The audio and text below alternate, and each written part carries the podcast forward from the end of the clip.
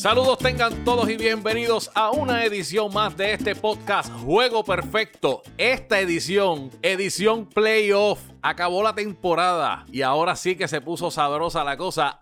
Solamente 16 equipos sobrevivieron a la temporada de 60 juegos. Y hoy vamos a hablar de ellos. Este que les habla, Miguel Boz Ortiz, les envío un abrazo a todos ustedes. Y como siempre conmigo, mi amigo y mi hermano, Miguel Rivera. ¿Qué es la que hay, Miguel? ¿Qué está pasando, Bozo? Aquí otra edición. Si acabó la temporada regular, hoy no hay juego. Yo me siento tan triste, mano. Esto es un vacío. Pero estamos aquí en otra edición de Juego Perfecto realmente es, algo como que medio extraño. Nos dieron un béisbol casi todos los días por casi dos meses y ahora que tuviéramos un día así que no hubiera nada, como que nos sentimos extraños, pero es el principio del fin. Ya llegamos a la postemporada, muchas cosas que van a pasar de ahora en adelante con esta primera serie de 3-2, luego la serie de 5-3, sin día de descanso. Eso va a ser bien interesante. Hoy, Miguel, no vamos a tener bateo y corrido. Vamos a ir directamente al plato fuerte porque realmente hay mucho de qué hablar muchas series. Hay ocho series que se van a estar disputando desde mañana, eh, desde las 12 del día. So, vamos al plato fuerte, Miguel. ¿Qué tú crees? Vamos allá, vamos allá. Y está bueno de tanta darle vueltas al asunto. Son ocho, son ocho, bozo. Así que, familia, abróchese los cinturones porque Juego Perfecto acaba de comenzar.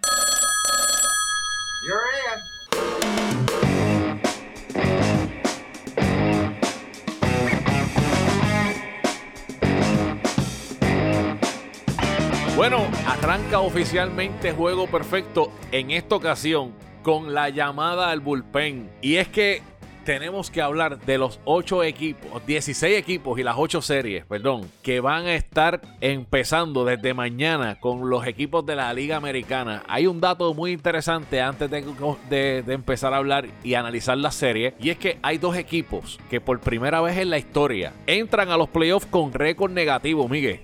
Esas son las cosas y esa es la magia de que entren ocho equipos por cada liga. ¿Y tú sabes cuál es la otra magia? Que la primera serie es de 3-2 y dos juegos se le gana a cualquiera, el que sea. Interesante sería que esos dos que terminaron con récord negativo pasen a la segunda ronda.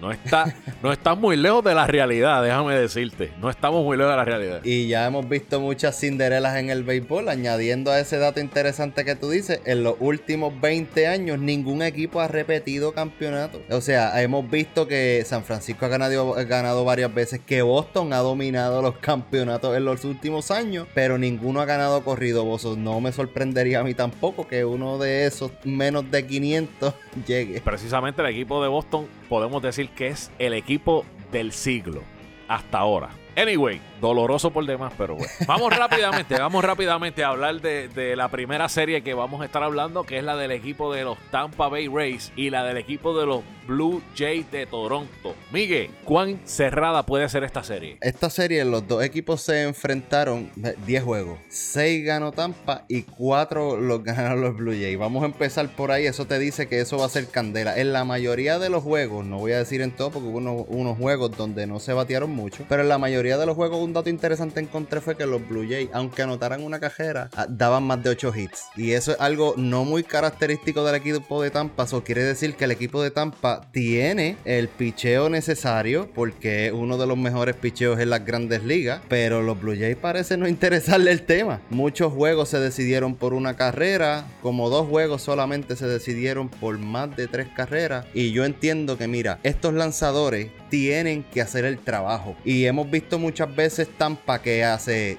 te empiezo con un lanzador 3 innings te tiro después varios lanzadores, te termino tirando probablemente 10 pitchers en todo el juego. Lo interesante de esto y que yo creo que tiene que suceder del equipo de Tampa para poder lograr ganarse a los Blue Jays, porque es un equipo bien ofensivo y joven, es que Glasnow, Snell y Morton tienen que darle los innings necesarios para que esos relevos se mantengan descansados y saludables para poder lograr este. Porque, como tú dijiste empezando, no se descansa, brother. Es así, es una serie de tres juegos. Entiendo que se coge un día de descanso y luego arranca cinco juegos consecutivos. Mira, hay unos datos muy interesantes que quiero tocar contigo. Tampa, durante toda la temporada, temporada batió para 238. Los Blue Jays batearon para 255. Sus lanzadores, Tampa, tuvo una efectividad de 356. Los Blue Jays Jays tuvieron la efectividad de 4.60. Ahora bien, en el bullpen, el equipo de Tampa tuvo una efectividad de 3.37 y el equipo de los Blue Jays tuvo una efectividad de 4.71. Hay un dato muy interesante que tú estás diciendo y es que estos tres caballos, porque son tres caballos, el equipo de Tampa, tienen que tener esas entradas suficientes. Seis entradas serían bastante buenas para mantener un bullpen saludable. Eso ayudaría en gran manera a que el equipo de Tampa gane. Yo personalmente entiendo que Tampa no debe tener problemas en esta serie. No será una serie fácil, pero entiendo que no debe tener problemas en esta serie. Sobre todo cuando ellos le batean tan bien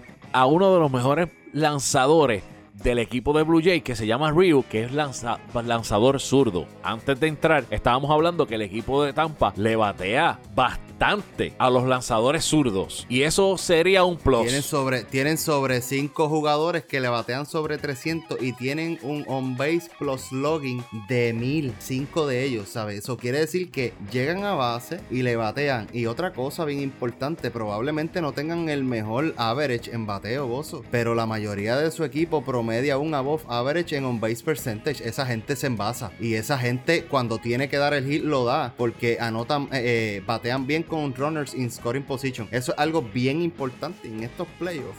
Yo pienso igual que tú, que no deben tener problema, pero una serie de 3-2 cualquier cosa puede pasar. No, definitivamente, definitivamente. Lo interesante de este equipo de Tampa Bay es que provoca jugada, provoca que, el equipo falle. Y ahí es que cuando ellos hacen mucho daño. El equipo de, de, Toronto, al igual que ellos, juegan esa pelota agresiva. Hay que ver cómo Montoya va a trabajar esos lanzadores y de qué manera.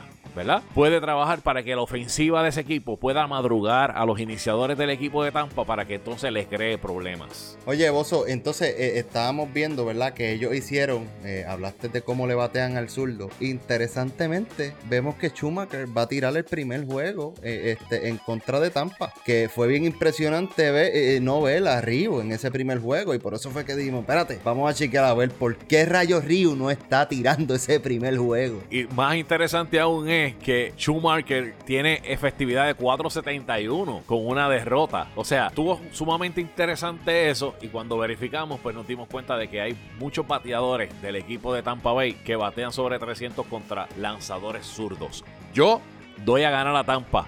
Miguel. Yo también, yo también, muchachos. Eso me, de verdad que sería una decepción gigantesca que si Tampa pierde en esa primera serie. Eso es así. Bueno, en otra de las series, el equipo de los Astros, Houston Astros, que terminaron con récord negativo de 29 y 31, se enfrentan al equipo de Minnesota Twins. Y Miguel, esta serie, aunque vemos que el equipo de Houston ha estado batallando durante toda la temporada con problemas en el bullpen, con problemas con el iniciador Ace, pues que sabemos que Verlander pues sale por tomillo los bateadores del equipo no han tenido la temporada que esperábamos que tuvieran. En eso, pues, a Breckman, eh, Altuve eh, y todo el escuadrón realmente no tuvo la temporada que, tenía. Y se va a encontrar con un equipo de Minnesota que ofensivamente ha sido una maquinaria increíble. Donaldson llegó a mitad de un poquito más, de, más tarde de mitad de temporada y ha estado dulce con el bate. Y el picheo de Minnesota ha sido bastante fuerte. Con todo y eso, no es una serie fácil. Para mi entender, Minnesota es uno de los equipos más completos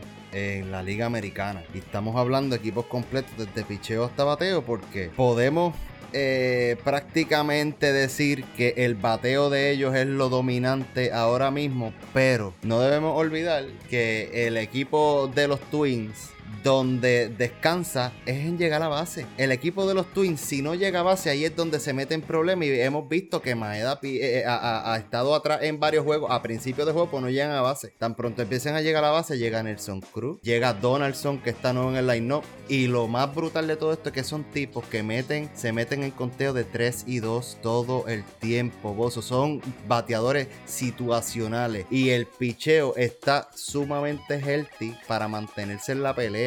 Este, esta serie, esta serie, Bozo, específicamente yo la veo 2-0 a favor de los Twins. Yo la veo igual, pero no me extrañaría que sea una serie a tres juegos porque hay, una situación con el equipo de los Astros. El equipo de los Astros puede ser un gigante dormido y si llegasen a explotar en estos momentos, no te yo no te voy a decir que ganan, pueden ganar esta serie, sino que pueden hacerle pasar un susto a muchos equipos de ahora en adelante. La única diferencia y lo único que yo veo aquí es que no tienen el picheo que tuvieron hace unos años atrás. Este año ese picheo no existe. Tienen una festividad de 4.31, su bullpen tiene festividad de 4.39 contra el equipo de Minnesota que tiene un on base por de 315. Yo veo tan tan y tan y tan lejos que puedan aguantar esos lanzadores, puedan aguantar la ofensiva del equipo de Minnesota, que es lo que me hace ver que se ganan definitivamente los Twins se ganan al equipo de los Astros. Una de las cosas por la verdad, yo, yo entiendo que ellos tienen el talento en el line-up. Yo creo que está ahí. Yo no creo que los zafacones ni nada de esas estupideces sean el problema ahora mismo para hacer ese comeback que tú dices. Pero yo no lo veo posible y te voy a explicar por qué. Yo no sé si esto sigue sucediendo ahora, pero yo estoy yo estaba leyendo y me encontré con esta información. Hoy en día el béisbol se basa en on-base percentage. Y ese on-base percentage prácticamente es mucho mejor que la estadística del average. ¿Por qué? Porque te mide lo que tiene que ver con hits, te mide cuándo llegaste a base por base por bola, que prácticamente en average no lo ves porque eso no es un turno oficial. Ve cuando llegaste por hit by pitch, que es bolazo, ¿sabes? Son diferentes cosas. Entonces, mírate esto. Dusty Baker tuvo eh, hace varios años atrás a dos peloteros en su line-up que tuvieron sobre 400 en on-base percentage. Y esto ahora mismo sería eh, el golden ticket de cualquier equipo. Y estoy hablando de Chinsuchu y Joey Boto. Joey Boto batió para 4, eh, eh, tuvo un on-base percentage, perdón, de 4.35 y Chinsuchu de 4.23. Y yo te quiero decir el comentario que le dijo Dusty Baker a un reportero de MLB Network y es el siguiente. Dijo, esto no se llama coger base por bola, esto se llama batear.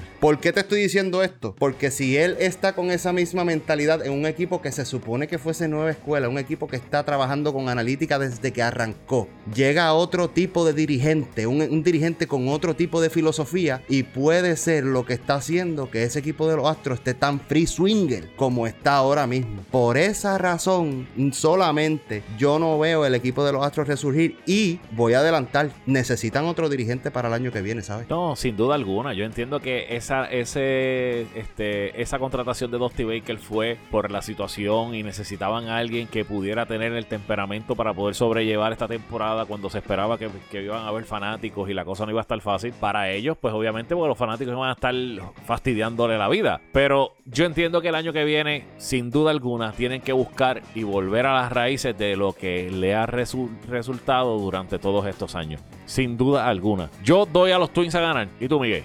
Yo doy, yo doy a los Twins a ganar también ahí. en la otra serie que tenemos también se encuentra el equipo de los Oakland Athletics y el equipo de los Chicago White Sox.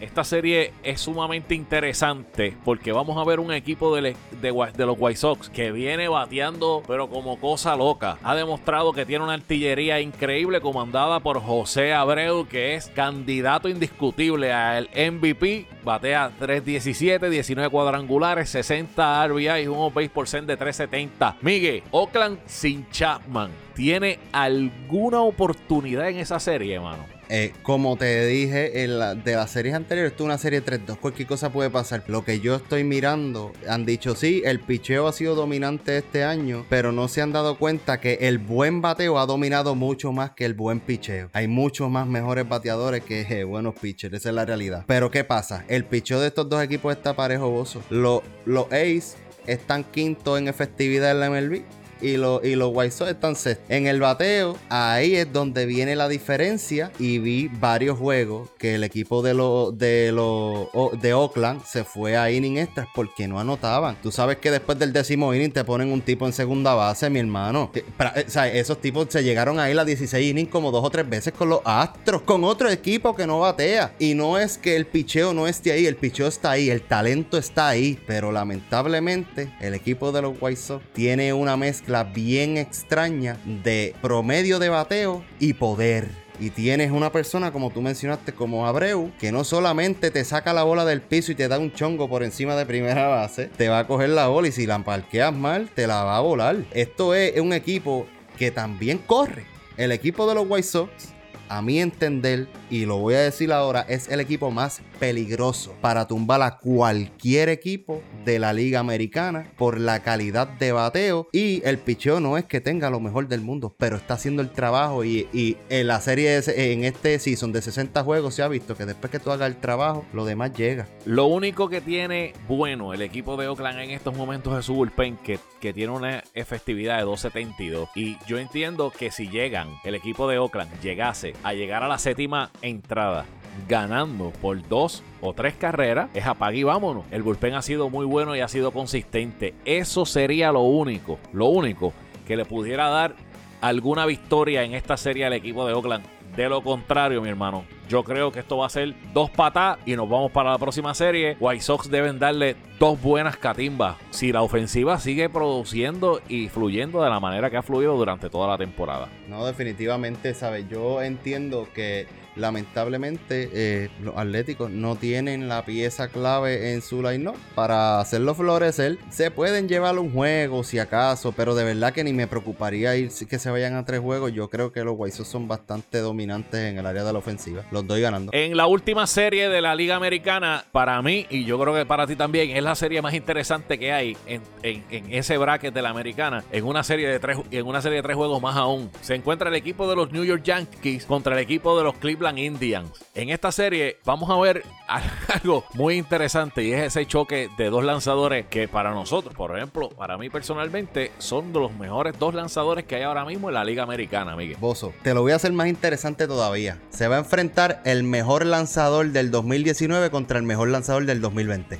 Vamos a ponerlo más lindo. Ahora mismo, Shane Bieber logró algo que no había logrado nadie desde Johan Santana. ¿Sabes? Se ganó el Triple Crown. ¿Qué es el Triple Crown para las personas?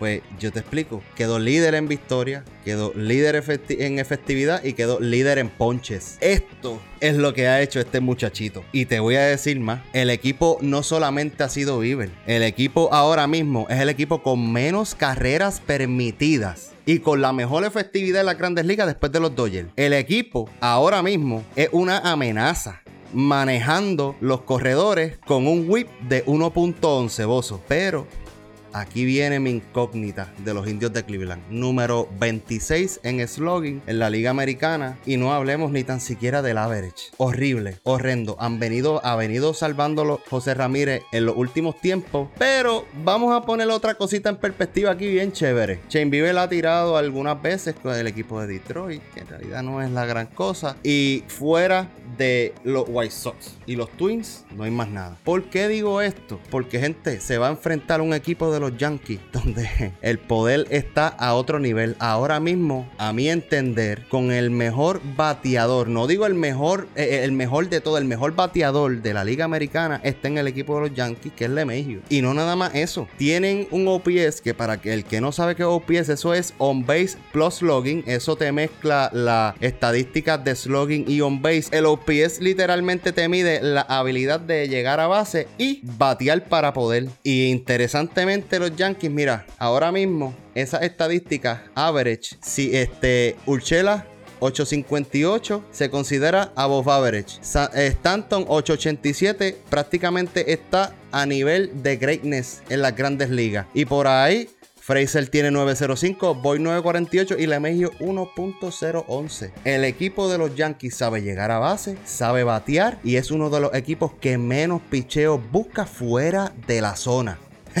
Vamos a sacar a Gary Sánchez del tema. Pero esto es eh, literalmente aquí se decide si Shane Bieber de verdad tuvo el año que tuvo en contra de, a mi entender, una de las ofensivas más calientes de la grandes ligas, aunque los números dicen otra cosa, este, cuando rondeamos la, la temporada completa, pero estos últimos días, desde que, oye, desde que despotricamos con ellos, los Yankees no han hecho nada más que callarnos la boca en el área de ofensiva, mano. Su ofensiva ha estado fluyendo, que era lo que se esperaba que hicieran durante toda la temporada. Realmente tuvieron ese bache ofensivo. Nosotros pudimos tapar dos o tres parchos diciendo que habían jugadores que estaban lesionados y que obviamente eso podía ser una de las causas. Cuando regresaron, que regresaron todos como en fila india, se convirtió en otra cosa. El equipo empezó a batear, empezó a hacer su trabajo, pero volvemos a lo mismo. A mí me preocupa solamente una cosa en esta serie y es que el bullpen del equipo de los Yankees no ha sido el bullpen que se esperaba que fuera. El equipo de los Yankees tienen una efectividad en el bullpen de 4.51 y fuera de Gareth Cole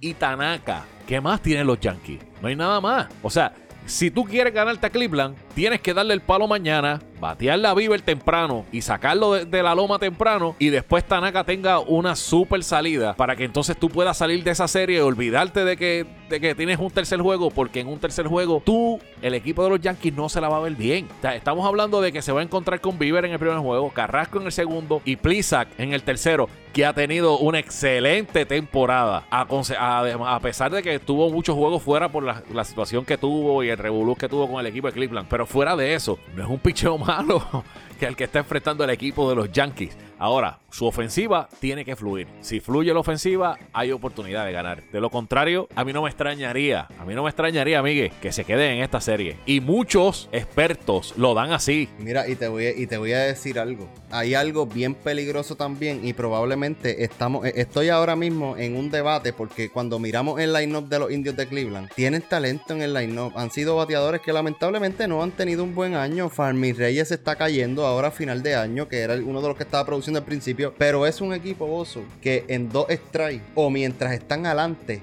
en el conteo, ellos batean sobre 280 colectivos. Es un equipo que se mete en conteo y es un equipo que eventualmente tiene la velocidad en el line-up para hacerte daño de cualquier otra manera. Algo que me preocupa mucho de los indios es que Terry Francona no está, mano. Eh, el caballete de ese equipo, el que, el que puede llevar ese equipo más allá, no está ahí, está Sandy a lo mal. Yo no estoy quitándole nada a Sandy, yo no estoy diciendo que él vaya a ser un mal dirigente, yo estoy diciendo que la mente maestra del equipo, el que confeccionó prácticamente ese equipo, no se encuentra. Y eso vamos a ver, porque en una serie de 3-2 y también con todo el revolú que ha estado pasando, que los peloteros no están en un óptimo nivel, el dirigente tiene que aparecer en algún momento en el juego. ¿Y tú crees que a los Yankees no le va a preocupar de que Aaron Boone tenga que tomar decisiones en el juego? muchacho, qué peligro. ¿Cómo tú ves esa serie, Miguel? Aquí se va a poner la cosa bien buena. Yo doy a los indios ganando. Y yo los voy a dar ganando por una razón. Por Shane Bieber. La serie es de 3-2 y Shane Bieber llevándose ese juego mañana le dan un jaque a los Yankees que yo no sé si ellos tengan el corazón para salir de eso. Y yo no sé si a Boone le vaya a dar también el corazón porque Boone es una marioneta más. Yo no sé si él siente lo que está pasando ahí. Pero te voy a decir algo, los Yankees, preocúpate si no gana porque que muchas cabezas van a correr el año que viene. Eso es sin duda. Ahora, yo obviamente tengo que decirte que yo lo veo al revés. Yo veo que los Yankees deben ganar esa serie. Tengo, tengo mis razones por las cuales tiene, qué cosas tienen que suceder para que los Yankees ganen. Si tenemos el bache ofensivo que hemos tenido durante la temporada en los playoffs, de esta serie no pasamos. Eso es así. No, y te voy a, y te voy a decir algo. Si Shane Bieber no gana mañana, olvídate de mi predicción de los indios, ¿oíste? el, el juego 1 es el, ese va a ser el juego. El juego 1 va a decidir y yo creo que en toda la serie, el juego uno es el que te va a decidir. Queda adelante, tiene la oportunidad de darte dos más. Pero sin embargo, yo veo a los indios caer un juego y se me hace mucho más difícil verlo echar para adelante que a un equipo como los Yankees. Claro, claro. Bueno, hasta aquí la parte de la Liga Americana. Vamos a la parte de la Liga Nacional. Tenemos que hablar de la primera serie, que es la de los Dodgers de Los Ángeles contra Milwaukee. Milwaukee entró con 29 y 31 puntos raspando. Esto en, la escuela se llamaba punto 80. no te colgaste porque la maestra te dio B en la libreta. Quedaron empatados con San Francisco y por ellos tener mejor récord en la central, pasaron a los playoffs. Pero contra un equipo de los Dodgers que terminó con 43 y 17, con un ERA de 3-0 ¿Qué opciones? ¿Qué opciones tiene Milwaukee? Esto se llama como si en el, en el béisbol AA están diciendo, pues vamos a jugar para dos dietas más. Yo pienso que esta va a ser la chiva más grande de todas las grandes ligas y los juegos de práctica más brutales para el equipo de los Dodgers. El equipo de los Dodgers se ha enfrentado a un equipo, oye, hablan mucho de San Francisco que por poco entra, pero San Francisco le jugó unos juegos brutales a esa gente y llegaba el momento en que los Dodgers empezaban a batear y no le daban tribuna a nadie. Estamos hablando del equipo con el mejor picheo overall en las grandes ligas y con el segundo mejor bateo después de los Bravos. Lamentablemente el equipo de los Dodgers es un equipo completo si no el más completo de las grandes ligas. Mi pregunta, mi pregunta va a ser si en realidad ellos jugaron en la división fuerte como supuestamente se ha estado viendo. Ahora es que nosotros vamos a ver porque hay que acordarse que esa gente no jugó fuera. Esa gente sí jugó con los equipos de la americana, pero los equipos de la americana del oeste han tenido muchos problemas este año y el equipo número uno no batea. Vamos a ver en realidad cómo salen los Dodgers de ahí. Yo los tengo ganando. Yo creo que Buehler, Kercha, adiós. Fue un placer. Eso, eso es lo que yo veo. y realmente no hay mucho de qué hablar de esta serie porque, eh, no sé, es como tú dices, dos juegos de práctica se acabó. Anyway, en otra serie, el equipo de los padres de San Diego se enfrentan a los pajaritos de Miguel, los Cardenales de San Luis. Y Miguel, los Cardenales tuvieron, pasaron una semana... Eh, que la pasaron, bueno, terminaron con 29-28 y el que está debajo de ellos es Milwaukee con 29-31. No tuvieron que jugar los dos juegos que se supone que jugaran en el día de hoy, pues porque ganaron el juego de ayer. Pero esta serie, ¿qué break tiene el equipo de San Luis en esta serie y qué tiene que hacer para ganarse a San Diego? yo no sé lo que tengan que hacer para ganarse a San Diego. Yo no creo que San Luis tenga el equipo para ganarse a San Diego. Pero es como mismo te dije de los Dodgers. Yo no sé si en realidad San Diego es tan bueno como está pintando. Se ve bueno, se ve muy bueno. Y te voy a decir algo. Contra el picheo de los Cardenales, yo no los veo a ellos tan incómodos para ganar. Yo creo que los Cardenales y los cerveceros entraron ahí porque son bien malos pero los otros son más malos. Yo entiendo que en la Liga Nacional, lamentablemente, y en la División Central, no se jugó el béisbol que se ha jugado en años anteriores, de calidad estoy hablando. Y podrán decir, ah, es que los Cardenales perdieron 16 días a principio de temporada por lo del COVID. Mire, gente, esa gente un juego. Yo no estoy diciendo que ellos no ganaron juego, pero lamentablemente cuando tú ves los juegos, tú notas que están bien lejos de ser un equipo contendor y ganador en unos playoffs tan buenos que están algunos equipos aquí, ¿sabes? En la Liga Nacional prácticamente ahora mismo hay tres, hay cuatro equipos que se pueden ganar a quien sea en cualquier lugar de las grandes ligas. Pero los Cardenales, los Milwaukee. Mano, los Cops llegaron primero porque eran los menos malos. De eso hablamos más adelante. Yo entiendo que San Diego, si en realidad es el San Diego del que todo el mundo está hablando, pues les podemos a lo mejor dar problemas porque tenemos lanzadores como Flaherty. El relevo de nosotros es muy bueno, ¿sabes? Gallego y Andrew Miller le están haciendo el trabajo este, en las últimas entradas del equipo. Pero caballo, no bateamos con hombres en base. Llegamos, a, llegamos a base, llegamos a base y somos uno de los equipos que más deja hombres en base a las grandes ligas, muchachos, deja eso, no vamos por ningún lado. A mí, estabas hablando de Flaherty, pero es que hay un problema. Flaherty está para un tercer juego. O sea, o sea, cuando tú vas a utilizar a Flaherty, tú tienes a Kim en el primer partido, Wainwright en el segundo y a Flaherty en el tercero. O sea, yo no entiendo qué es lo que está pensando el dirigente. Y te voy a decir una cosa, yo, yo creo mucho en lo que hace Yadiel Molina detrás del home. Y es un factor importante siempre. Pero me cuesta tanto trabajo creer que con el picheo que tiene en estos momentos San Luis y por todos los problemas que ha tenido durante toda la temporada, tenga la oportunidad de aguantar una ofensiva como la que ha sido la de San Diego que tiene un Manny Machado, tiene un, un, Hosmer, que aunque la gente dice tipo es un bateador, tienen a un Tatis Jr. que a pesar de que tuvo unas semanas malas, terminó caliente también con el palo. No creo, yo no veo al equipo de, de San Luis tener oportunidad con el equipo de San Diego en esa serie. No, no, mano, y hay, hay que ser honesto aquí, Bozo. El equipo de San Luis ahora mismo está corriendo por Paul Goldschmidt. Ahora mismo la ofensiva la está corriendo él. Tenemos un primer bate que batea para 2.65. Y sí, ha tenido un on-base percent de 3 50 porque en los últimos juegos ha hecho el trabajo. Pero Colton One es una segunda base defensiva. Tenemos a Yadiel Molina, que es uno de los jugadores que más batea para doble play, que los otros días le hicieron un triple play de lo rápido que Yo no estoy diciendo que Yadiel Molina no haga, no tenga efecto detrás del home. Pero lamentablemente cuando lo tenemos como quinto o sexto bate, tenemos un problema en el line, no. Porque él sí es un bateador clutch, pero hay veces que necesitamos el hit en la tercera o en la cuarta entrada. No podemos esperar a que él tenga tres juegos malos y uno bueno. Porque entonces no, nos vemos Vuelvo y repito. Yo entiendo que Yadier Molina tiene un efecto detrás del home y defensivamente, papá, se lleva al que sea. Eso no es duda alguna. Lamentablemente, los Cardenales, donde han laqueado los últimos años, ha sido la ofensiva que no ha llegado. Y Yadier no la da, no la provee, lamentablemente. Con todo y eso hay que ver, porque la tradición del equipo de San Luis es que cuando llegan a los playoffs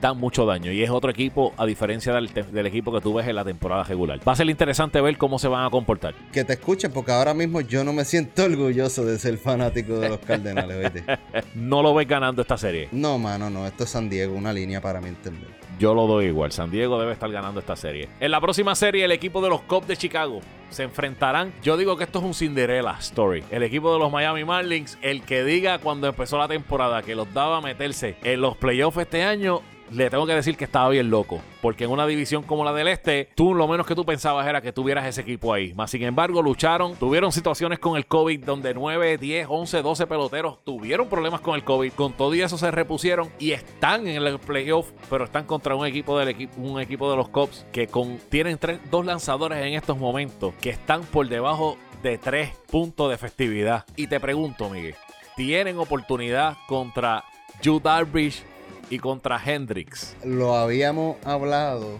eh, en unos episodios anteriores. Y yo, te estaba, y yo te estaba diciendo a ti que los cops dependían de dos tipos: Kyle Hendricks y Yu Darvish.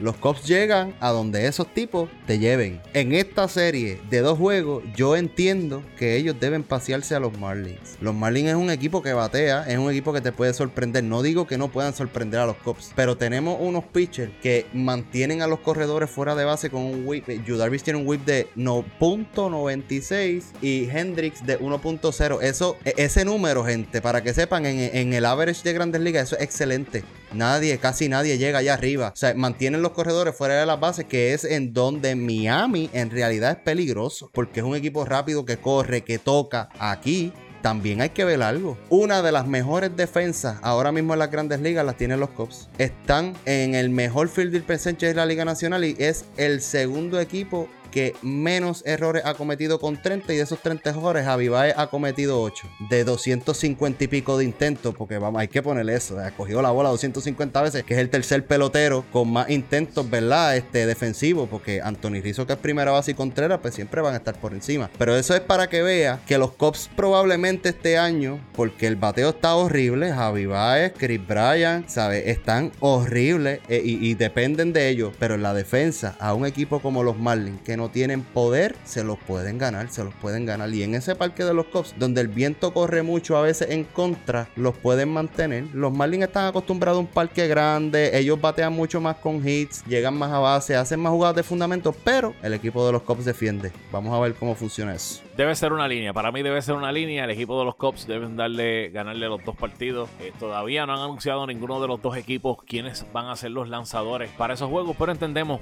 Yu Darvish, Hendricks y en un tercer juego el veterano John Lester debe estar en la loma. Acuérdate, no los dábamos ganando.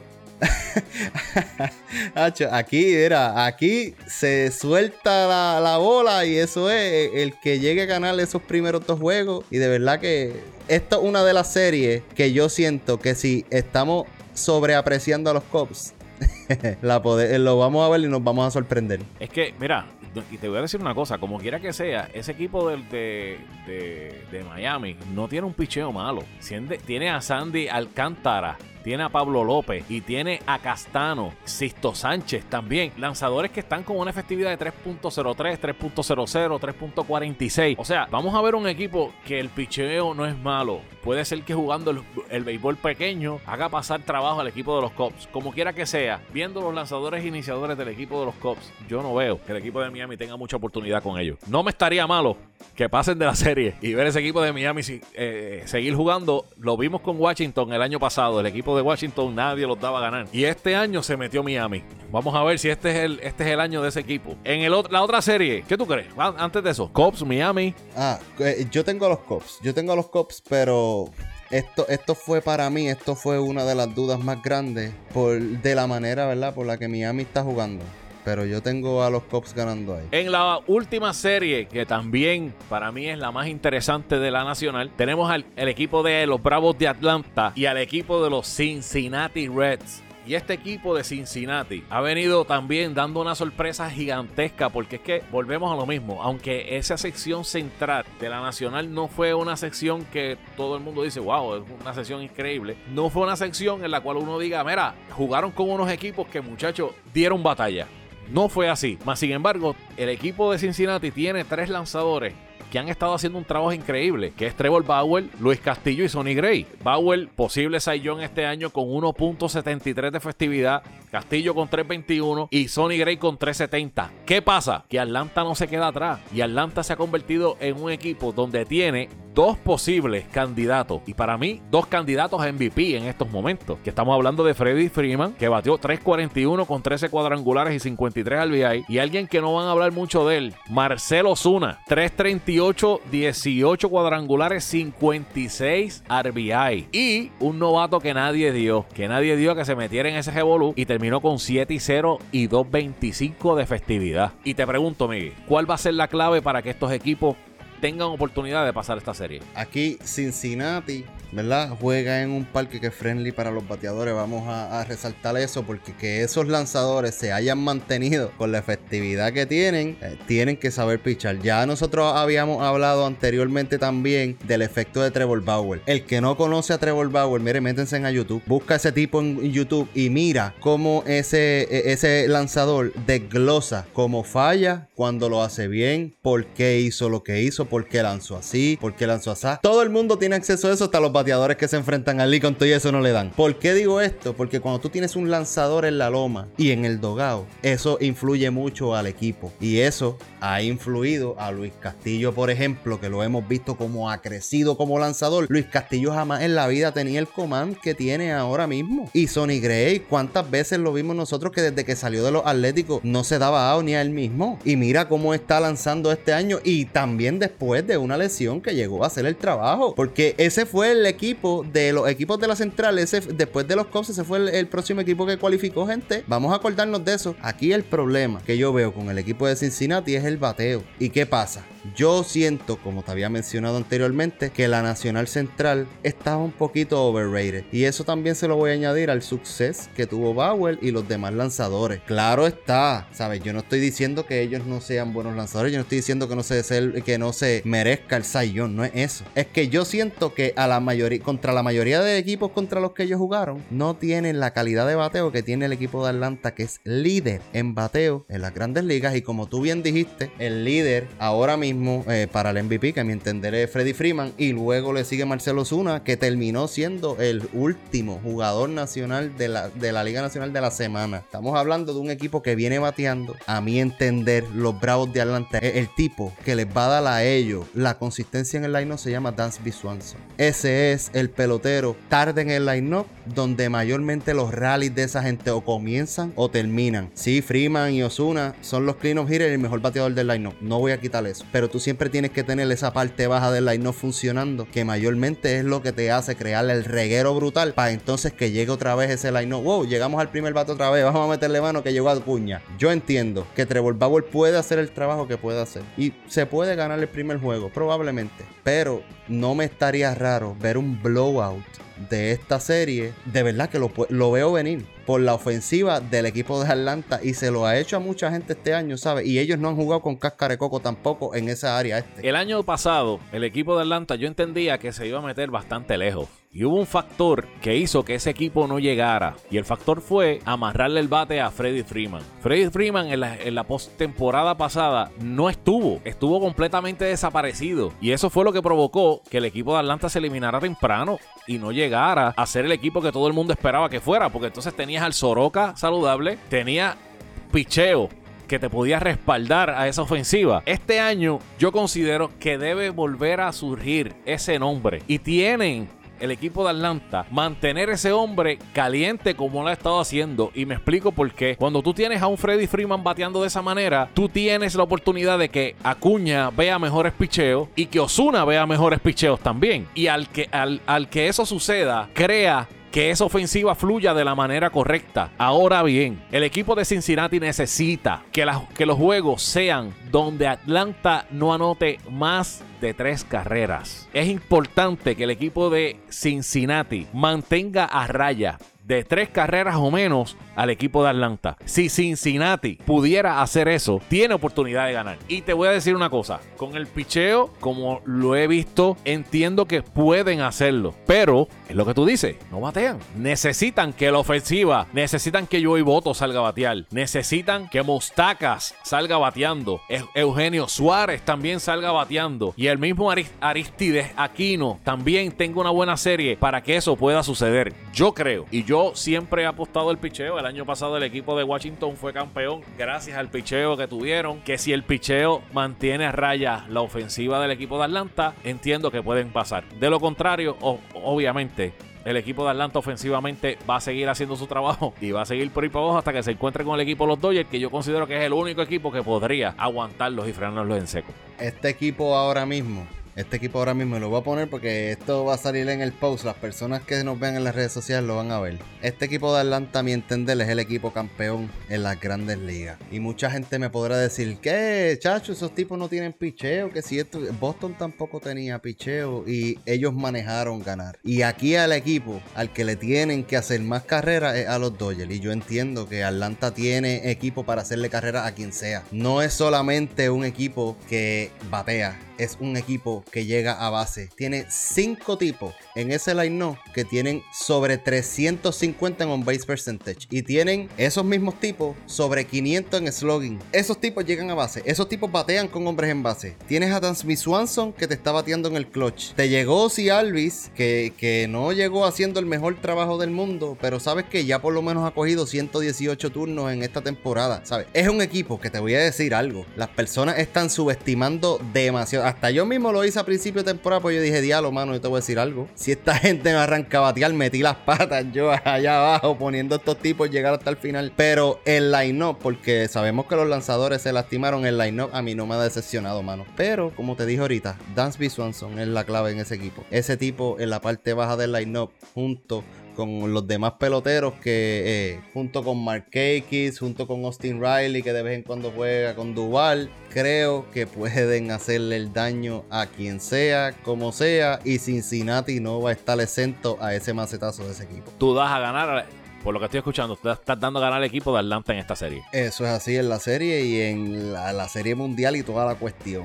Sigo con Atlanta de arriba abajo, desde principio a fin. Lo dije a principio de temporada y me voy con Atlanta hasta el final. Bueno, yo entiendo, volvemos a lo mismo si el picheo del equipo de Cincinnati mantiene a rayas ofensivas, le van a dar el bastagazo. Y creo, creo, y apuesto a ese picheo, Cincinnati se gana al equipo de Atlanta. Miguel, hemos hablado de todos los equipos, de todas las series en, detalle, y antes de culminar, quiero decir, eh, preguntarte una cosa, y quiero que me hables, hablemos un poco sobre esto. ¿Cuán difícil va a ser dirigir en estas series cuando no tienes días de descanso? ¿Cómo va a ser este movimiento durante toda la temporada cuando has estado dándole días de descanso a los muchachos? Pero ya en estas series obviamente no puede dar descanso porque un día de descanso que le deja a los muchachos puede ser mortal. Mira, yo entiendo que en esta serie de tres juegos no vamos a ver tanto ese problema, porque estos equipos están acostumbrados a jugar tres juegos corridos y adicional a eso, hoy todo el mundo tuvo descanso, ¿sabes? Hoy nadie jugó, todo el mundo estuvo de lo más bien, descansaron y luego van a jugar tres días corridos los que jueguen tres juegos y van a tener un día de descanso para comenzar la serie de 5-3. ¿Qué sucede con esto? En esta serie no creo que vayamos a ver eso. Como los dirigentes van a tener que hacer esto. Pues mira, por eso fue una de las razones que te dije ahorita con el equipo de Tampa Bay en específico, que les encanta usar lanzadores a tofuete, que prácticamente este, usan de 5 a 6 lanzadores por juego. Ese equipo van a necesitar los equipos ahora mismo que los iniciadores les den los innings necesarios para que ese relevo no se vea machucado, bozo. Porque te voy a decir algo: hay peloteros y tú puedes utilizar peloteros del roster de 40. Son 28 peloteros activos que tienes que tener. Son por, por consecuencia, mayormente como todo el mundo está utilizando DH en este año, pues tú vas a tener en el roster más pitchers que jugadores de posición. ¿Qué pasa con esto? Ahí es saber que todos los lanzadores que tengas hagan el trabajo. Aquí ahora mismo, en esta serie de 3-2 o de 5-3, tú no te puedes dar el lujo de traer a alguien que no tenga experiencia a coger palos a todo lo que da. Tú nadie se puede dar el lujo de perder ni un solo juego ahora. Y es por esa limitación de pitcher. Yo siento que la clave para los dirigentes aquí es mover el picheo como tiene que ser. El bateo es eso tú vas el line-up y con el line-up uno puede tocar, uno puede robar base. Eso tú lo seteas una vez en el antes del juego y se acabó. Aquí la importancia va a ser cómo se mueve el picheo bozo. Porque mira, aquí en esa serie de 5-3 podemos ver todo desde que cojan palos hasta lesiones por un tubo y siete llaves. Porque esta gente han jugado demasiados juegos corridos. Y ahí pues meto los pajaritos y meto todo el mundo porque es que todo el mundo está en el mismo bote prácticamente. Aquí las lesiones y, todo va, va a, a centrarse en los lanzadores, mira que te lo digo. Definitivamente yo considero que va a ser bien interesante la, forma en que van a mover los lanzadores. Esto va a ser un juego de ajedrez que el mejor que sepa utilizar la ficha al final del camino va a poder llevar a su equipo a un lugar, ¿verdad? A posicionarse en mejor lugar. Obviamente, el equipo que mejor ofensiva pueda distribuir también en los juegos le va a dar una ventaja porque entonces vas a tener la oportunidad de utilizar tus lanzadores iniciadores cinco entradas nada más y vas a poder utilizarlos en pocos días de descanso. Que eso es otro de los factores. Hay que ver cuántos equipos tienen lanzadores que puedan lanzar con pocos días de descanso. Esto se veía antes mucho, pero ahora no. Ahora tú necesitas cinco días de descanso, pero en una serie como la serie que es próxima después de esta que es de cinco juegos, tú vas a necesitar que tu iniciador Ace tire temprano. Y al tú necesitar que tire temprano, tú vas a necesitar que tire por lo menos con tres días de descanso. Y son pocos los que ahora pueden hacer eso. Así que hay que ver qué va a suceder ahí. Yo, yo te soy bien honesto, Bozo. Yo, yo no creo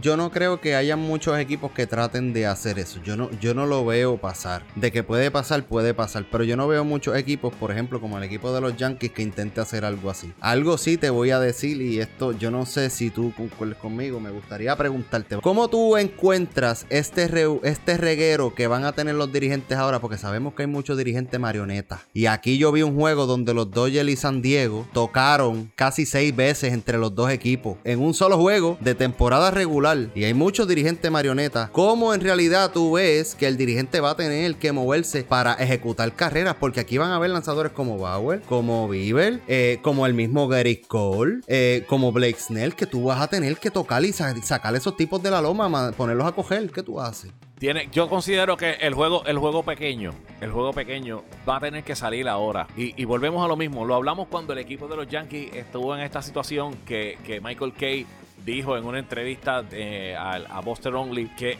las analíticas hay un momento en que tú tienes que echarlas a un lado. Y esta vez, este playoff, estos playoffs, tú tienes que jugar el small ball.